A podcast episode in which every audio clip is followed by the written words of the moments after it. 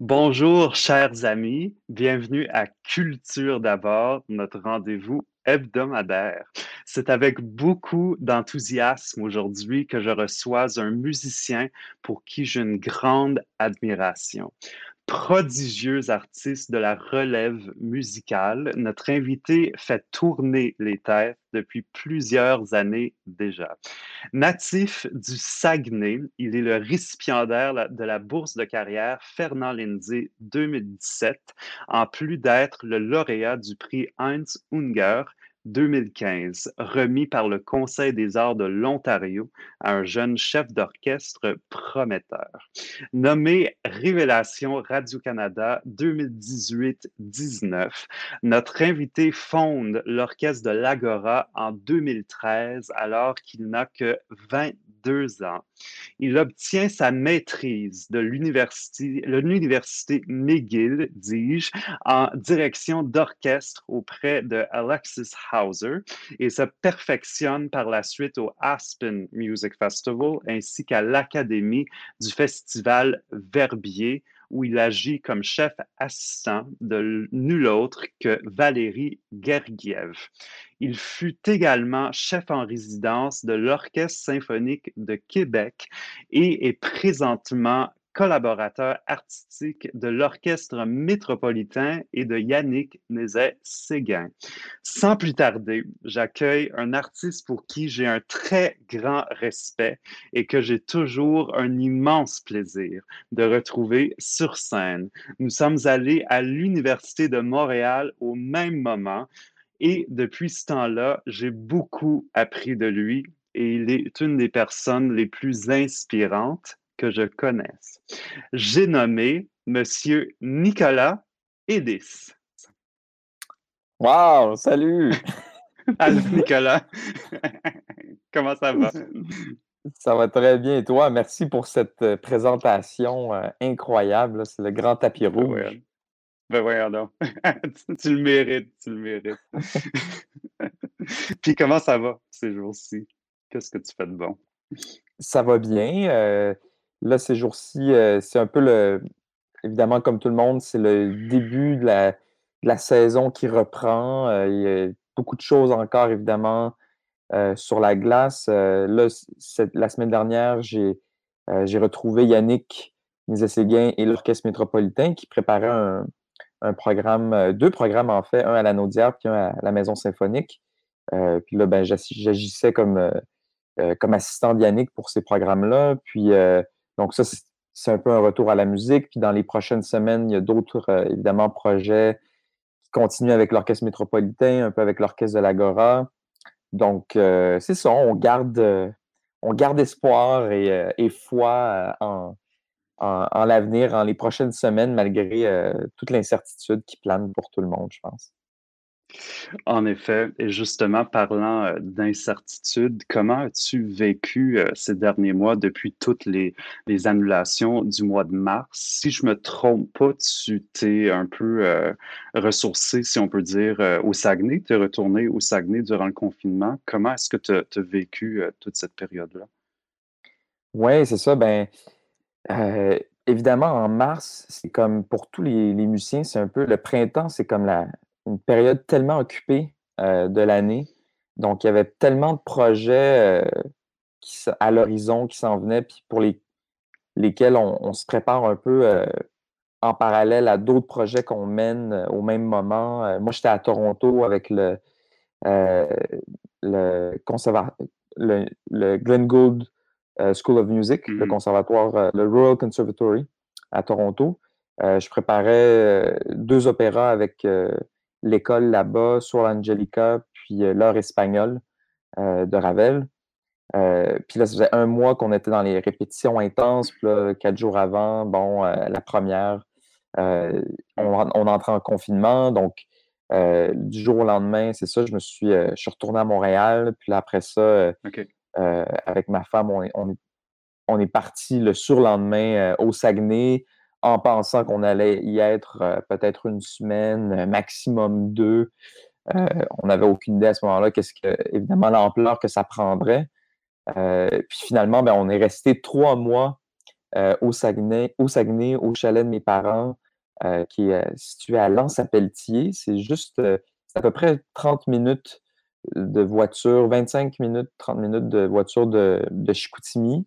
C'est juste après Saint-Fulgence. C'est vraiment dans le bois, près du fjord. c'est super beau. C'est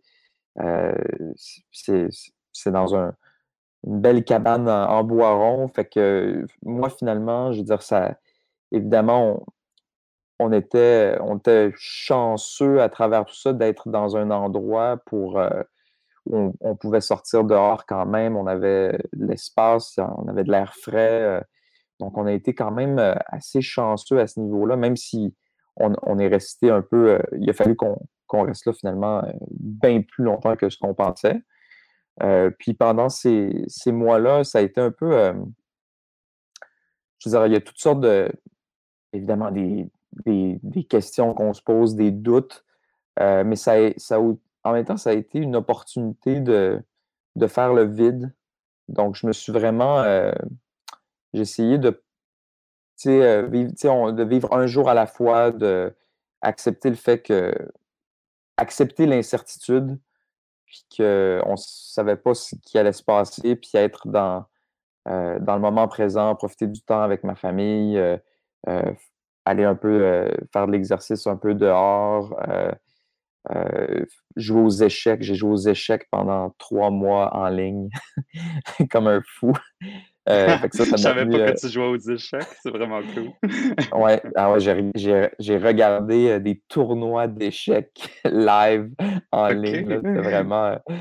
ouais, c'était vraiment. Ben moi, ça m'a ça, ça, fait du bien. C'était comme un autre, un autre trip. Fait que ça, ça a été ça. Puis après ça, bien évidemment, à la mi-juin, ben là, l'Orchestre métropolitain s'est embarqué dans un projet ambitieux d'enregistrer toutes les symphonies de Beethoven.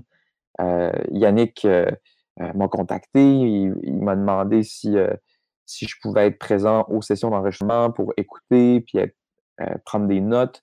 Donc, évidemment, c'est sûr que moi, ça, m'intéressait, puis j'étais content de finalement pouvoir retourner à la musique. Sur le coup, un peu comme tout le monde, on, c'est un peu, tout le monde ne savait pas si c'était une bonne idée de retourner. Est-ce que, c'est encore toutes sortes de questions, mais en même temps, avec un peu de perspective maintenant, je me rends compte que c'était vraiment, euh, il, fallait, il fallait passer, passer à l'action, puis euh, euh, un peu commencer à, bâtir des, pistes, des sentiers pour montrer que c'est possible, en fait, de faire de la musique en distanciation. puis ensuite, j'ai été super chanceux vraiment cet été parce que l'Orchestre symphonique de Québec m'a contacté pour faire plein de projets. J'ai été six semaines à Québec. L'Orchestre de l'Agora, on a présenté un, un concert solidaire à, à la Maison symphonique pour 50 travailleurs de la santé. Euh, donc, finalement, ça a été un, super bel été, riche euh, artistiquement et humainement, malgré, euh, malgré la situation. Puis là, ben, tout recommence, mais, mais évidemment, comme, comme on sait, tout est encore un peu. il y a encore tellement de choses sur la glace, donc on va voir qu'est-ce qui va arriver.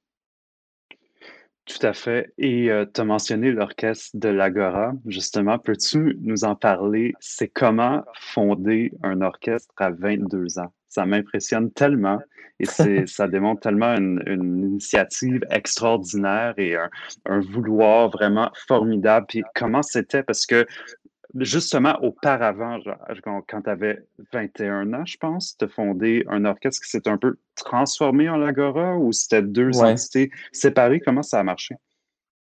C'est ça, en fait, euh, pendant, euh, pendant mon bac en piano à l'Université de Montréal, euh, pendant lequel nous avons partagé des cours de solfège et dictée. j'ai développé un intérêt pour euh, le répertoire orchestral, puis euh, évidemment la, direction d'orchestre. Donc, j'ai commencé à rassembler des musiciens, euh, créer des, projets, des fois même à seulement 8, 9, 10 musiciens. Puis, éventuellement, d'un projet à l'autre, ça prenait un peu plus d'ampleur. Et pendant, le, pendant la grève étudiante de 2012, soudainement, la, faculté de musique a décidé de, d'être en grève. Donc, soudainement, il y avait plein de musiciens qui souhaitaient s'impliquer socialement, mais qui faisaient en même temps le choix de ne pas aller à leur cours de musique, mais ils avaient le goût de jouer de la musique.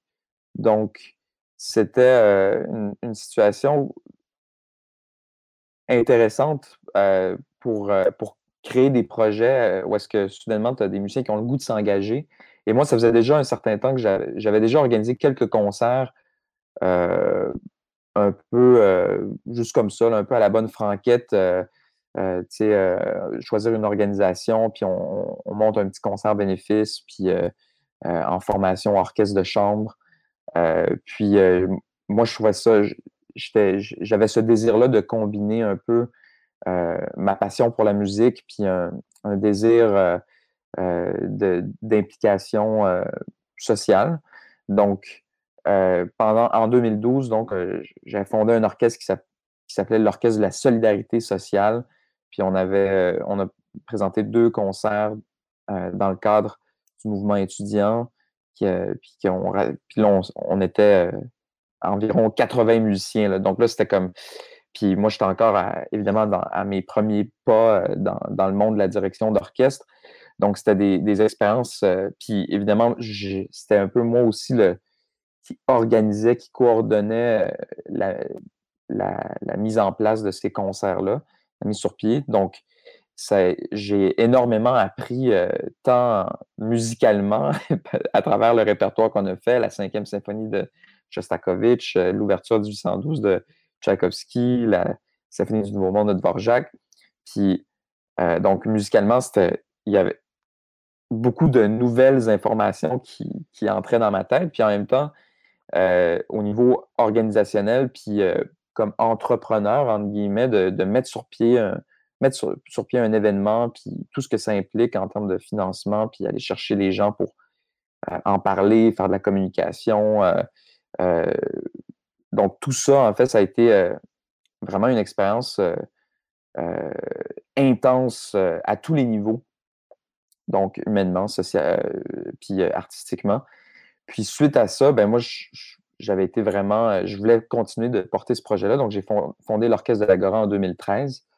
Puis à partir de ce moment-là, évidemment, au début, c'était, je ressemblais des amis, des collègues, c'était bénévole. Puis, là, cette année, on en est déjà à notre huitième saison. ça, fait, déjà trois ans que les, musiciens sont payés selon les normes minimales de la guilde. Donc, c'est des jeunes professionnels. puis, on a, une saison régulière avec chaque année de plus en plus de concerts. toujours euh, avec euh, au cœur de, la mission une implication sociale des musiciens à travers différentes collaborations, euh, entre autres les porteurs de musique, puis la Fondation Partageons l'Espoir.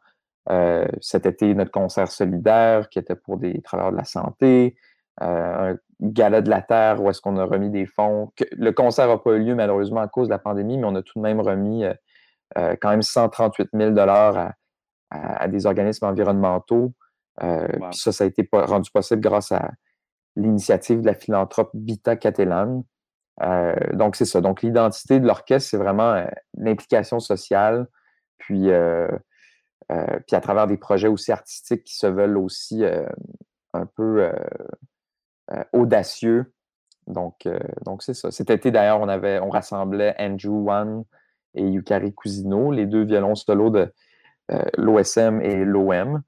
Euh, pour jouer la symphonie concertante de Mozart. Yukari était à l'alto. Donc, euh, c'est ça, c'est vraiment un ensemble qui, euh, qui a pris beaucoup de.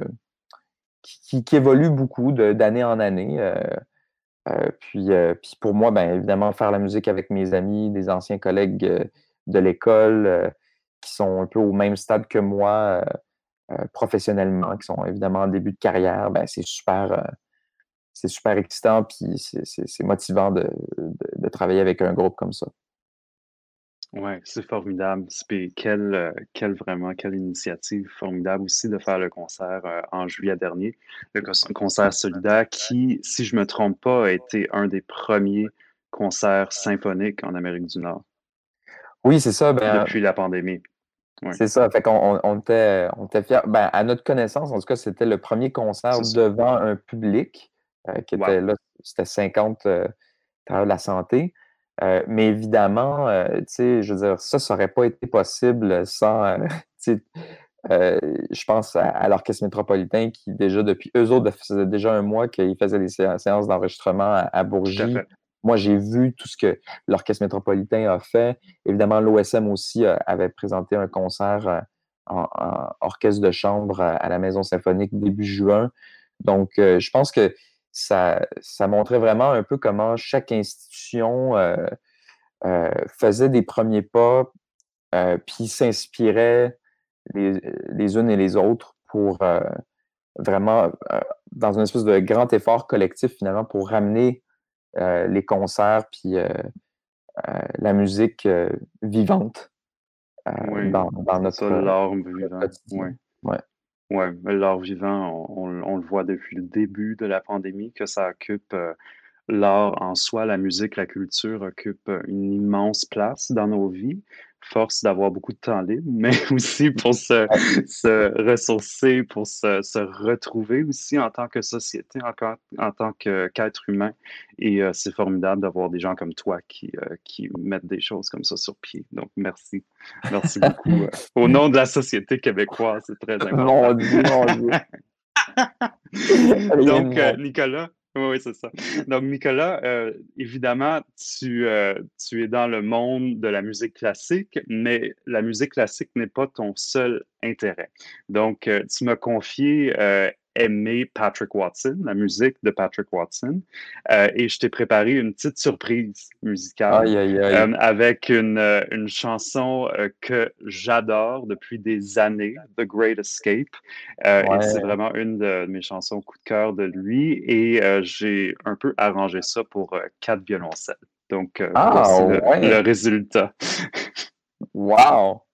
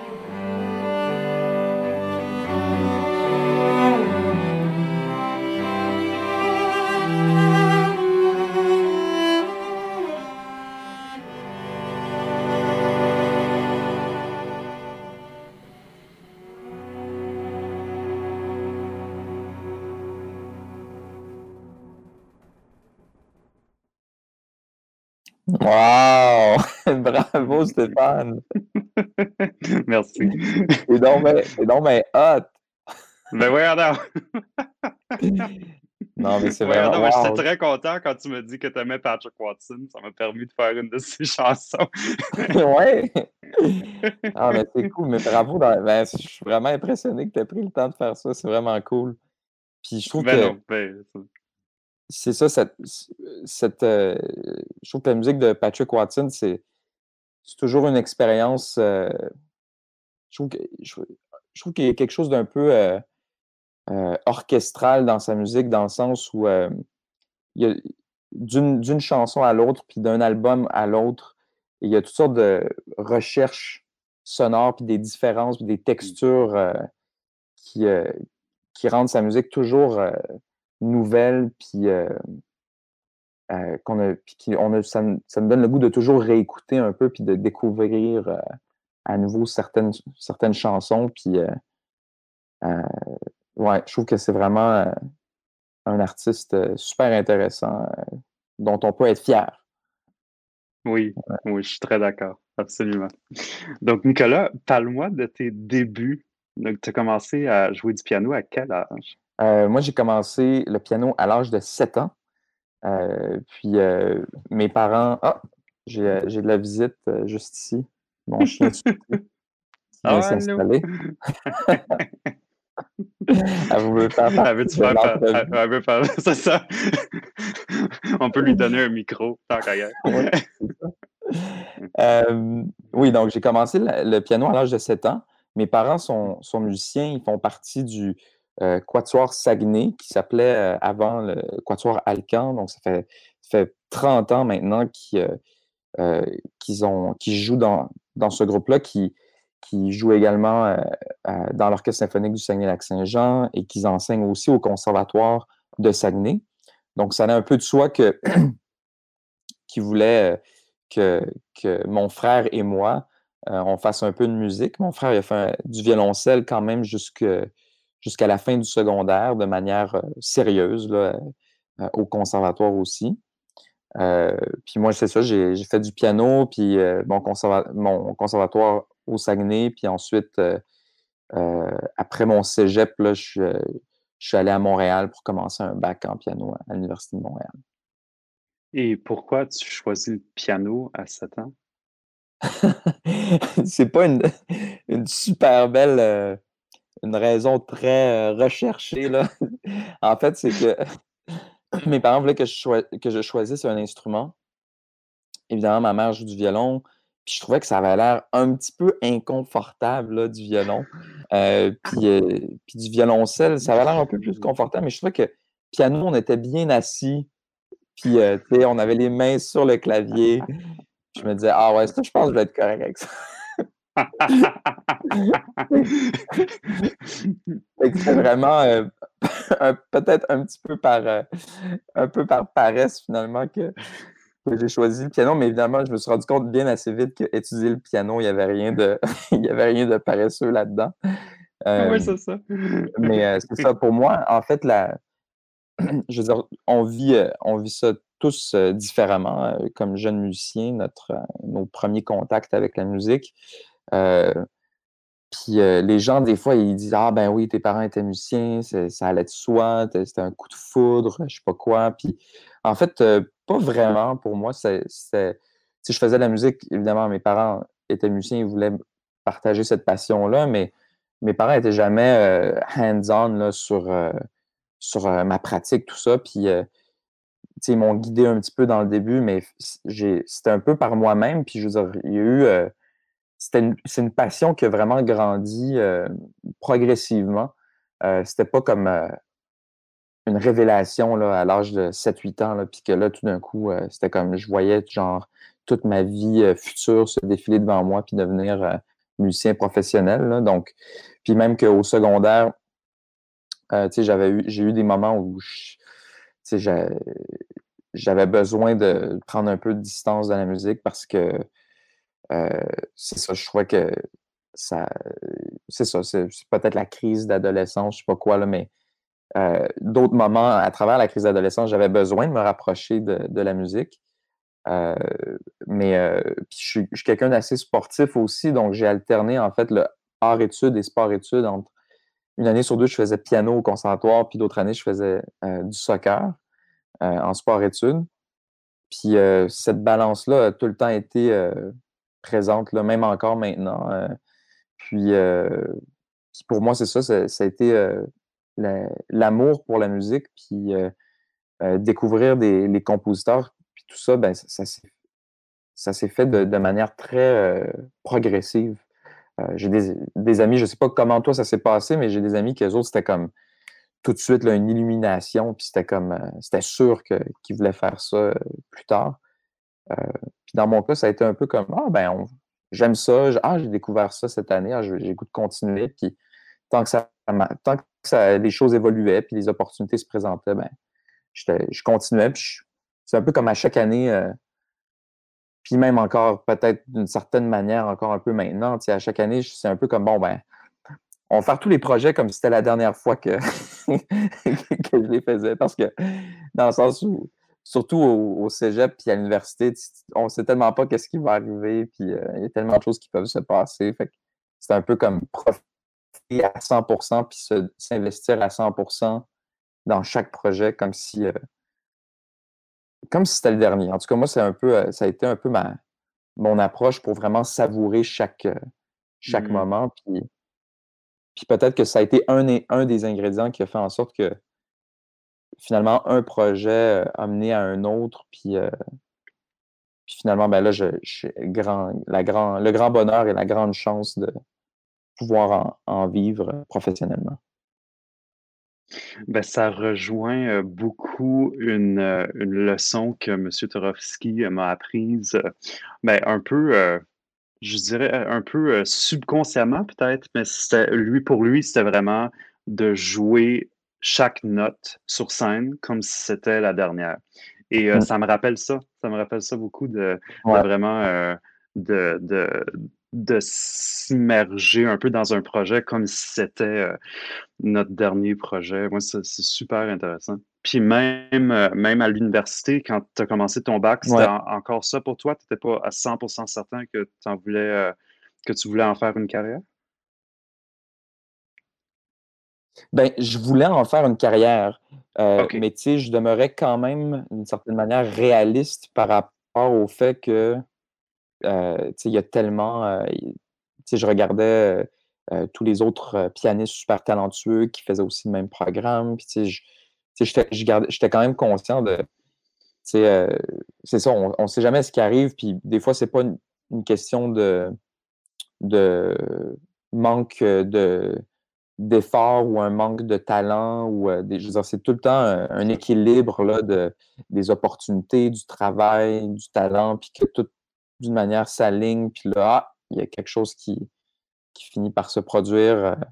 Euh, fait, que c'était plus par rapport à ça que je me disais, ben, qui sait si, euh, comment les choses vont évoluer. Fait que c'était vraiment de, c'est ça, dans ce sens-là, de profiter de, à, 100% de, chaque, chaque concert, chaque moment euh, musical. Ouais. Oui, je comprends tout à fait. Et Nicolas, on est rendu à un moment de l'entrevue qui s'appelle les 21 questions. Donc, c'est un moment où euh, je vais te poser 21 questions un peu euh, spontanément. C'est des questions parfois musicales, euh, parfois complètement à l'opposé de tout ça. Des fois, ça va impliquer des choix déchirants. Donc, genre, tu as le droit à, à, un veto, mais, mais pas plus. OK. fait es-tu prêt? Première question. si tu avais à choisir, si tu avais à choisir entre le piano et la direction d'orchestre, est-ce que le choix est évident pour toi? Direction d'orchestre. Et qu'est-ce que qu'est-ce que tu retrouves euh, dans la direction que dans le piano, euh, tu retrouves moins ou qu'est-ce qui te fait choisir euh, la direction? ben c'est je dirais d'une certaine manière, c'est la, la, la grandeur du, du, répertoire en tant que, en tant que chef. Je veux dire, en piano aussi, évidemment, il y, a, il y, a, tellement de répertoire pour piano solo. Mais comme chef d'orchestre, on peut être amené à, faire tellement de projets de des fois faire l'histoire du soldat de Stravinsky à sept musiciens, faire une cantate de Bach avec un chœur puis un orchestre de chambre, ou parfois diriger la mère de Debussy avec 80 musiciens, puis toutes sortes de textures, puis de, couleurs tellement fascinantes. Donc, il y a, quelque chose, je trouve, dans la découverte du, répertoire dans, la direction d'orchestre qui, est peut-être encore plus sans fin, peut-être, que, que, le piano. Mais cela étant dit, le piano va toujours faire partie de ma vie. Puis, je veux dire, il n'y a rien qui peut remplacer le fait de produire soi-même le son, puis, de, puis quelque chose de, de, de jouer toutes les notes, puis que ce soit un passage virtuose ou une musique qui est plus intime. Je veux dire, il n'y a rien qui va remplacer euh, qui va remplacer ça. La direction d'orchestre ne pourra jamais. C'est un peu la, seule chose qui manque, c'est qu'en direction d'orchestre, c'est c'est pas le chef d'orchestre qui crée directement le son. Euh, mais si j'avais à choisir, c'est sûr que par la force des choses, je choisirais euh, la direction d'orchestre. Ensuite, Bruckner ou Mahler? Mahler. Euh, malgré que Bruckner, j'adore évidemment, mais Mahler, ouais. Brahms ou Strauss? Brahms. Ouais. Si tu avais à choisir en diriger un orchestre à cordes ou un orchestre symphonique, tu choisirais quoi? Orchestre symphonique. Ouais. Est-ce que c'est pour euh, justement la possibilité du répertoire, euh, encore une fois, genre le, pour l'enveloppe sonore, tout ça?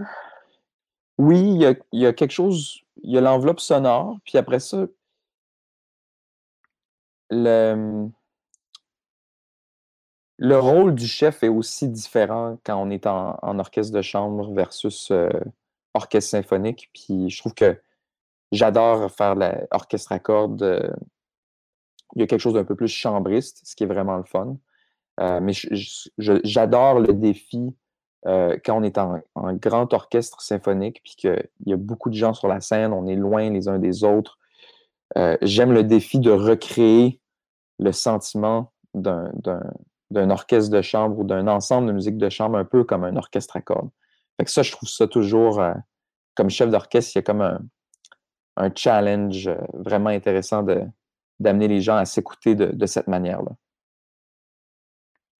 Ton idole musicale? idole musicale. Euh, tu peux en choisir plusieurs, si tu veux. J'en ai plusieurs, c'est ça. Euh, ben, c'est sûr que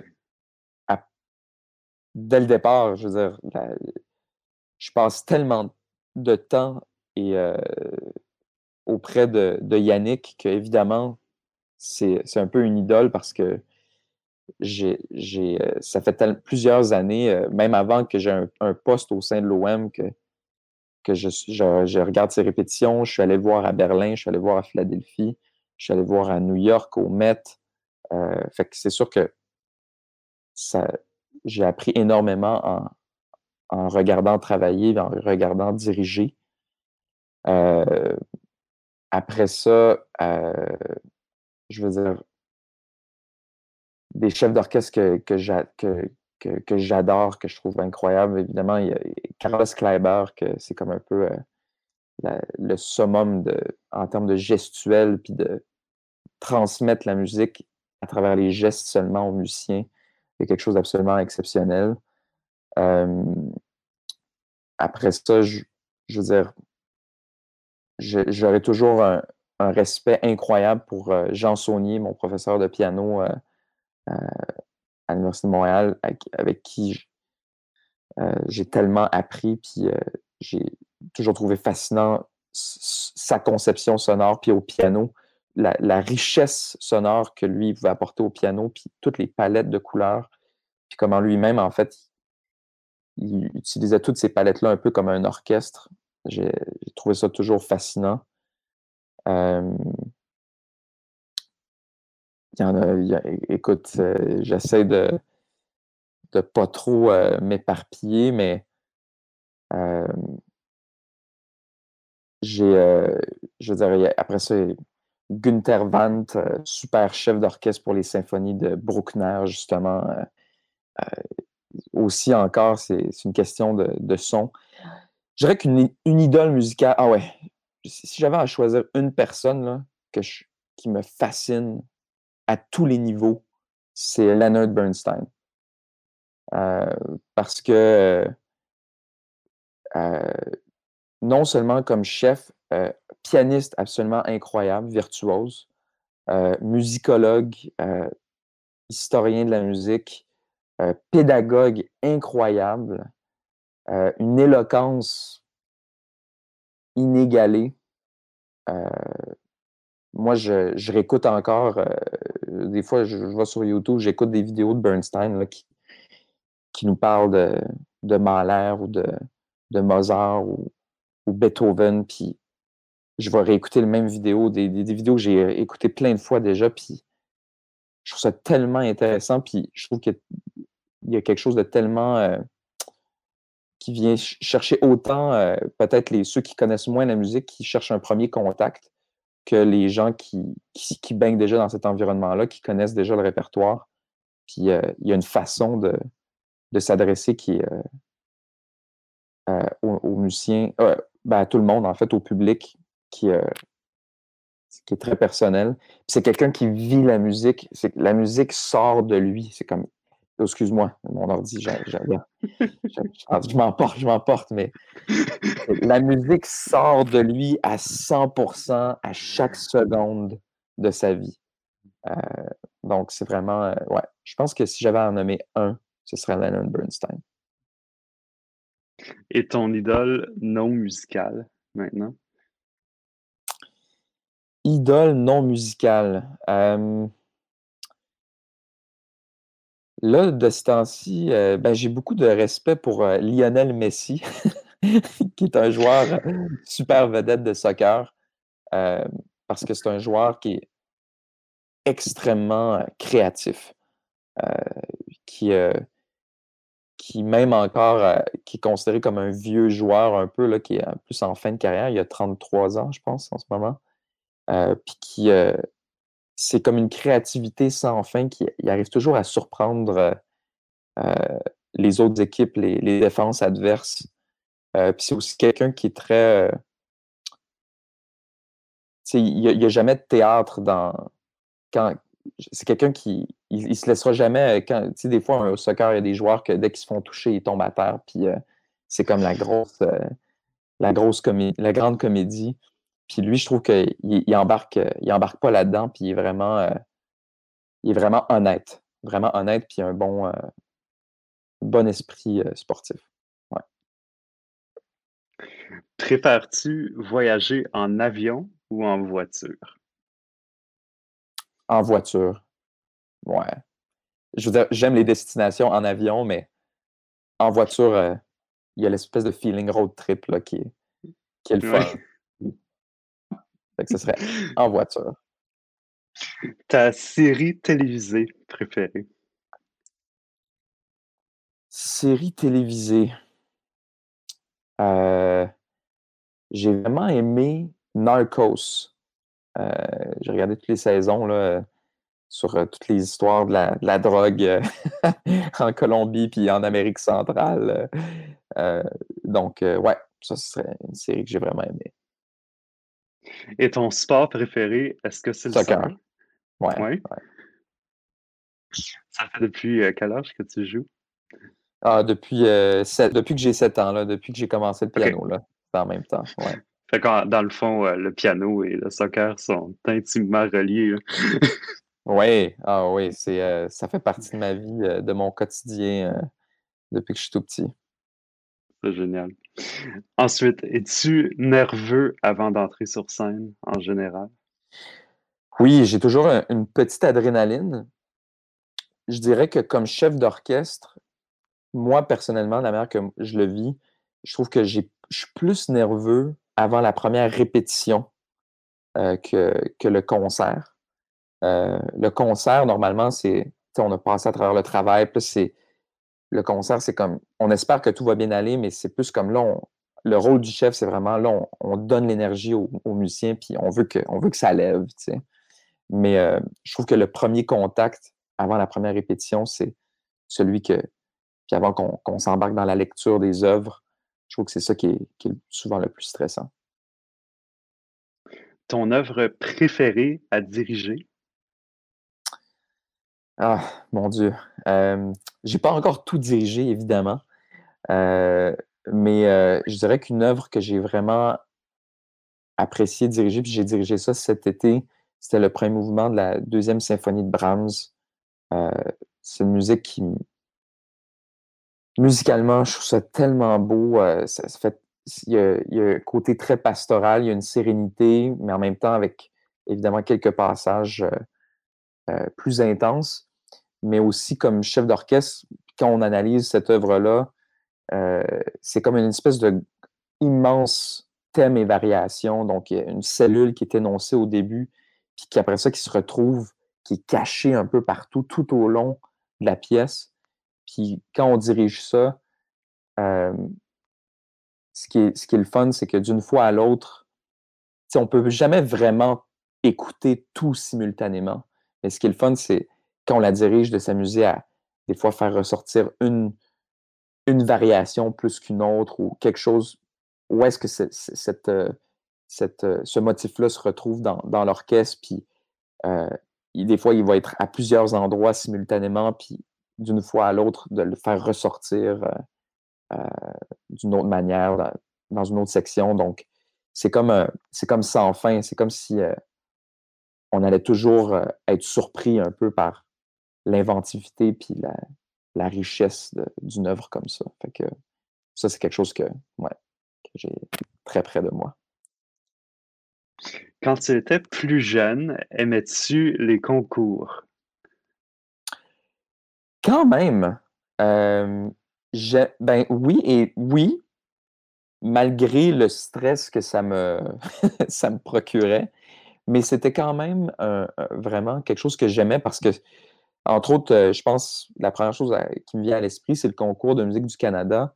Puis ce que j'aimais là-dedans, c'est les différentes épreuves, puis les différents répertoires qui étaient demandés. Puis euh, je trouvais que c'était comme. Ça m'amenait vraiment à euh,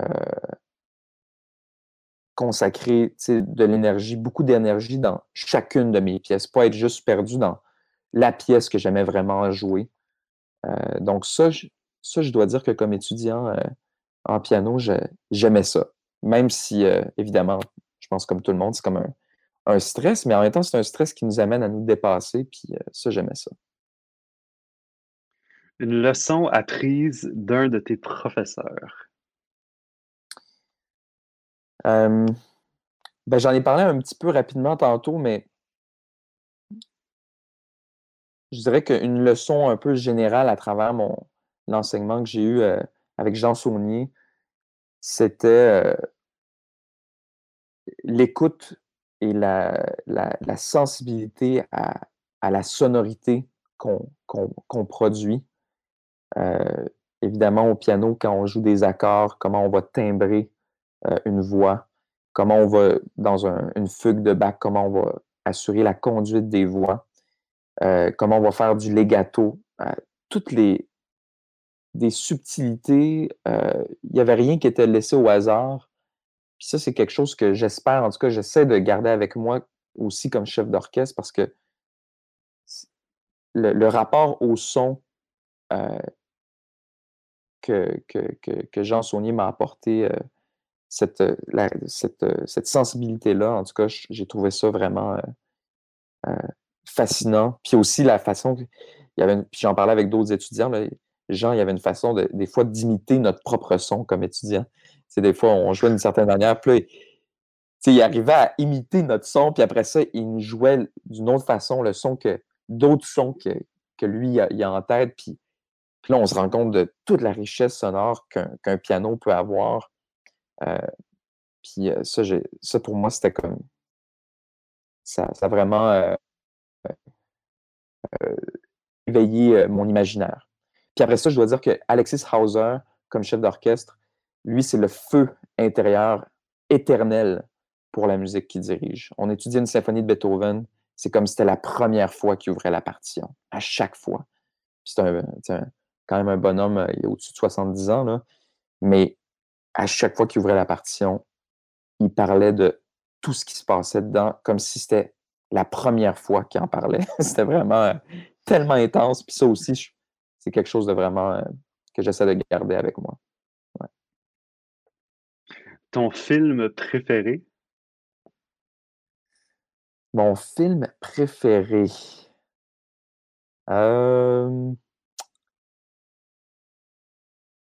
Bonne question.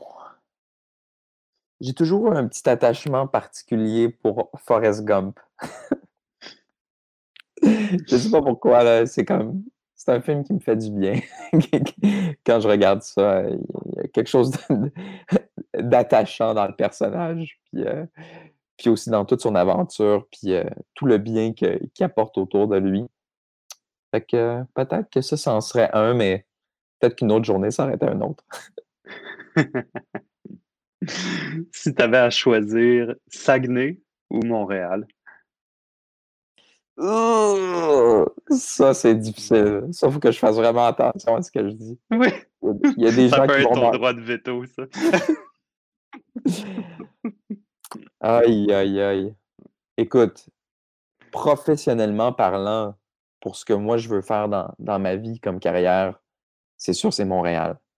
Mais je vais avoir le Saguenay sur le, tatoué sur le cœur jusqu'à la, jusqu'à la fin de mes jours. Puis je veux dire, quand j'y retourne, c'est vraiment chez moi, là. C'est tous mes amis, ma famille. Fait que. Ah! Ça, ça va être mon droit de veto. As-tu une phobie?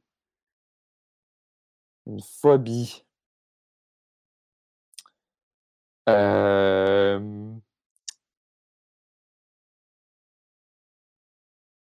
Moi, je pense que. Une phobie, ce serait les. Je pense que ce serait les serpents. Je me souviens, là, quand je suis allé dans dans le sud des États-Unis, puis dans en Californie, puis on restait dans un coin où est-ce qu'il y avait des des petits serpents à sonnette, là, puis ça, là, ça me faisait vraiment peur. J'avais comme tellement de scénarios, là, qui qui me passaient par la tête, là. Euh, fait que si j'avais à choisir une phobie, ce serait peut-être celle-là ou une vraie phobie, ce serait de ne pas me réveiller à l'heure pour une répétition que je dois diriger. Oui. Alors, je vais me réveiller en sueur, là, puis je suis comme, hein, je suis passé à, à côté. Fait que, ouais, il y a ça aussi des fois. Aimes-tu cuisiner? J'aime cuisiner, j'aime manger, euh, mais j'avoue que chez, chez moi, euh, c'est souvent euh, ma femme qui initie les idées, puis après ça, ben moi, je, je mets tout ça ensemble, ou en tout cas, je l'aide. Puis, mais j'aime beaucoup cuisiner. euh, j'aime beaucoup faire des magrets de canard. Le canard, j'aime ça en général. Euh, confit. Euh, ouais. Oui, j'aime cuisiner. Ton œuvre préférée à jouer au piano? Ouh! Mon œuvre préférée à jouer au piano? Bonne question, parce qu'il y en a euh, quelques-unes, en tout cas à différents moments de ma vie, que j'ai vraiment aimé jouer. Je dirais le troisième scherzo de Chopin. Ouais. Je trouve qu'il y avait euh, les harmonies, puis il y, a des- il y a aussi des belles petites textures qui sont le fun à jouer, qui sont comme satisfaisantes. Donc, euh, mais pas facile. Fait que ça, ça serait peut-être, ouais, troisième scherzo de Chopin. As-tu déjà eu un autre euh, job à part de la musique? Euh, oui, j'ai déjà travaillé chez un endroit qui s'appelle Arbre en Arbre, euh, qui est euh, un lieu où est-ce que c'est au Saguenay, puis les gens peuvent, il y a des tyroliennes, puis là, les gens peuvent comme. C'est un peu, il y a quelque chose d'un peu sportif, là, un peu escalade. Là, tu montes dans les arbres, puis là, tu t'accroches, puis des, un peu comme des épreuves. Donc, euh, moi, je travaillais là un peu, euh, je travaillais à l'accueil pour, pour ça. C'était comme une job euh, d'étudiant. Fait que ça, j'ai déjà fait ça. J'ai déjà travaillé dans, dans des serres de fleurs, surtout, quand j'étais au secondaire aussi. Ça, ça a été une de mes jobs d'étudiant. Ah, cool. Et finalement, tes vacances de rêve? Mes vacances de rêve. Écoute, c'est soit euh, près de la Méditerranée, c'est en Italie, là, ou en France, ou en Espagne. C'est la mer, de la bonne bouffe, du bon vin. Mais je dois dire que des vacances de rêve, ça peut aussi être juste dans le chalet, puis bien relax, là. Puis juste comme le calme, le petit café du matin, la simplicité. Et Nicolas, on est rendu au dernier segment de l'entrevue. C'est maintenant les questions du public. OK. Donc, voici les questions qu'on a reçues pour toi. La première. Ah, oui. Comment vois-tu la position d'un chef d'orchestre par rapport aux musiciens qu'il ou elle dirige? Ben, je pense que le chef d'orchestre, c'est euh, un musicien qui fait aussi partie de l'ensemble.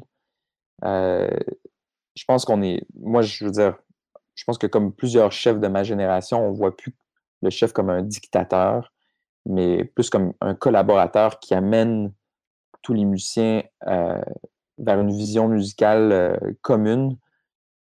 Puis un peu comme je disais tantôt, à, créer une atmosphère, une écoute qui va ressembler à celle d'un groupe de musique de chambre. Je pense que comme plusieurs chefs, je pense que c'est un peu l'objectif ultime. Donc, je vois vraiment euh, le rôle du chef comme, c'est ça, comme quelqu'un qui, euh, qui va vraiment euh, coordonner, unifier, puis amener les musiciens, c'est ça, à s'écouter pour servir la musique au maximum. Et maintenant, comment vois-tu la position d'un chef d'orchestre par rapport à un ou une soliste? Oh, bonne question. Ben, ça va dépendre euh, des solistes. Parce que, je veux dire, après ma barre, euh, moi, je, suis, euh, je vais essayer de, pour tous les solistes, je vais essayer de, de euh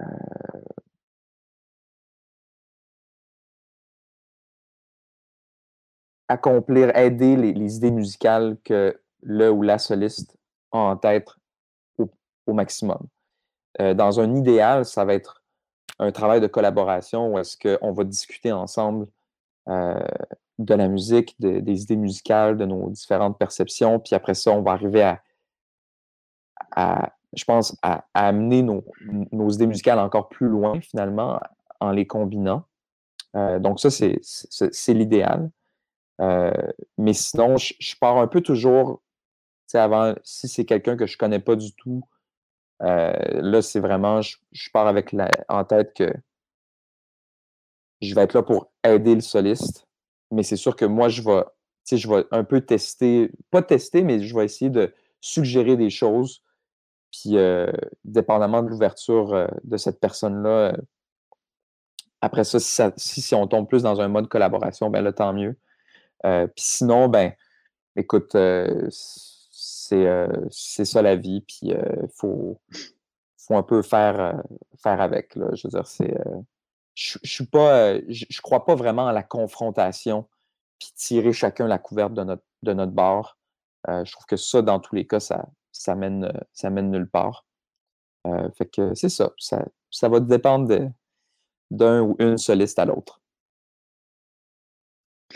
Et quelle est ta symphonie préférée? Est-ce que c'est la deuxième de Brahms? C'est sûr que la deuxième de Brahms, euh, ça a une place euh, ouais, très spéciale dans, dans mon cœur. Fait que si j'avais à en choisir une en ce moment, ce serait celle-là. Et dernière question, quels sont certains rêves que tu chéris, tant dans un futur proche que lointain? Euh, ben, je- dans un futur proche, c'est sûr que euh, d'une part, j'ai des rêves pour euh, l'orchestre de l'Agora, euh, d'en faire un, d'en faire un ensemble, de, de plus en plus, dont les fondations sont de plus en plus solides, se lancer dans, dans des enregistrements de musique que moi, j'ai vraiment le goût de faire. Je trouve que c'est ça, j'ai évidemment, j'ai une relation avec les musiciens de l'orchestre, avec mes amis, qui est, qui est pas comme celle avec un autre orchestre, c'est normal. Euh, puis j'ai le goût de développer ça au maximum. Donc, d'une part, il y a ça, vraiment euh, continuer à développer l'orchestre de l'Agora, se lancer dans des projets d'enregistrement qui vont être euh, stimulants, puis dans- qui vont être épanouis- épanouissants musicalement, artistiquement. Euh, après ça, c'est sûr que à, moyen terme, court moyen terme, euh, avoir l'occasion de, travailler avec des, institutions symphoniques ou des maisons d'opéra euh, d'ailleurs euh, au Canada, c'est-à-dire ailleurs au Canada et ailleurs à l'international. Je trouve que, je dire, je trouve qu'on apprend énormément comme chef d'orchestre en, en- en dirigeant des ensembles qui, qui viennent, qui ont d'autres cultures, d'autres cultures euh, de répéter, d'autres cultures sonores. Euh, puis euh, je trouve que ça fait juste alimenter notre, notre bagage musical. Fait que ça, c'est ça, c'est quelque chose aussi dans un. Là, évidemment, en pandémie, ça va être difficile proche, très proche. D'ailleurs, cette année, j'avais un premier concert en France qui, qui va être reporté. Euh, j'ai un concert aux États-Unis, j'espère qu'il va avoir lieu. Il n'est pas encore officiellement annulé. Mais ça, c'est des expériences euh, auxquelles j'avais vraiment hâte. Je dois, diriger les Noces de Figaro à l'Opéra de Montréal. C'est mes débuts à l'Opéra de Montréal. J'espère que ça va avoir lieu parce que c'est une super belle distribution euh, canadienne, des chanteurs expérimentés, aussi d'autres jeunes chanteurs en début de carrière. Donc, c'est ça. Ça, c'est. On va voir qu'est-ce que qu'est-ce que qu'est-ce qui sera possible de faire dans, dans les circonstances? Oui, ben, dans tous les cas, on te le souhaite que ça marche, puis on se le souhaite aussi parce que j'ai bien hâte de, de te voir à l'Opéra de Montréal. Ça va être cool. Ouais, Ça va être super. Nicolas, ça nous amène à, la fin de l'entrevue. Déjà, ça a passé vite. Merci ben ouais. beaucoup. Merci beaucoup pour ton temps et d'avoir accepté euh, mon invitation. Ben, merci à toi de m'inviter. Puis euh, bravo pour euh, toutes ces belles, euh, ces belles émissions avec euh, des artistes tellement euh, intéressants et, et différents. Puis j'étais honoré de pouvoir en faire partie. Ça fait plaisir et j'espère qu'on va se retrouver sur une scène prochainement. Ça fait, ça Oui, fait longtemps. Je m'ennuie oui, moi aussi, je l'espère aussi, Stéphane. Merci beaucoup. Parfait. Bonne journée, Nicolas. Prends soin de toi. Merci à toi aussi. Bye bye. Bye bye. Merci, cher public, d'avoir été des nôtres aujourd'hui. Merci à mon père, Alain Tétrault, à la technique et à la mise en onde. Et on se donne rendez-vous dimanche prochain, le 4 octobre, toujours à 11h, pour un autre épisode de Culture d'abord. Merci beaucoup. Bonne journée.